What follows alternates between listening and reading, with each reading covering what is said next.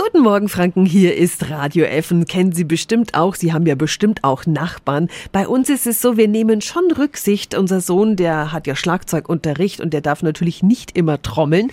Aber einmal ist es uns tatsächlich auch passiert, dass wir aus Versehen an einem Sonntag was aufgebaut und gehämmert haben. Da hatten wir vergessen, dass es eben Sonntag war. Aber Sonntagsruhe, Mittagsruhe, gibt's das eigentlich noch?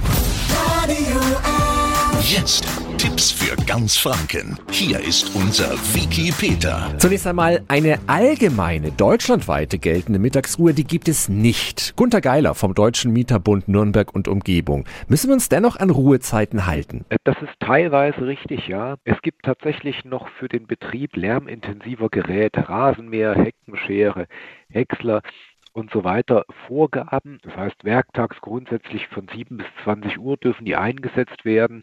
Das sind ganz wenige Ausnahmen, die noch geregelt sind. Aber was in den Wohnungen passiert, wie laut der Fernseher sein darf und wann die Waschmaschine betrieben wird, das fällt dort nicht runter. Der gilt im Wesentlichen, was in der Hausordnung steht. Danke an Gunter Geiler vom Deutschen Mieterbund Nürnberg. Also genau die Hausordnung, aber auch den Mietvertrag anschauen, wie das dort geregelt ist mit den Ruhezeiten. Übrigens, laut spielende Kinder oder schreiende Babys Babys sind keine Ruhestörung. Mein Tipp, einfach auf die Nachbarn zugehen und freundlich darauf hinweisen, dass es ausnahmsweise mal lauter werden könnte. Funktioniert eigentlich immer. Alle Infos finden Sie auch nochmal auf radiof.de.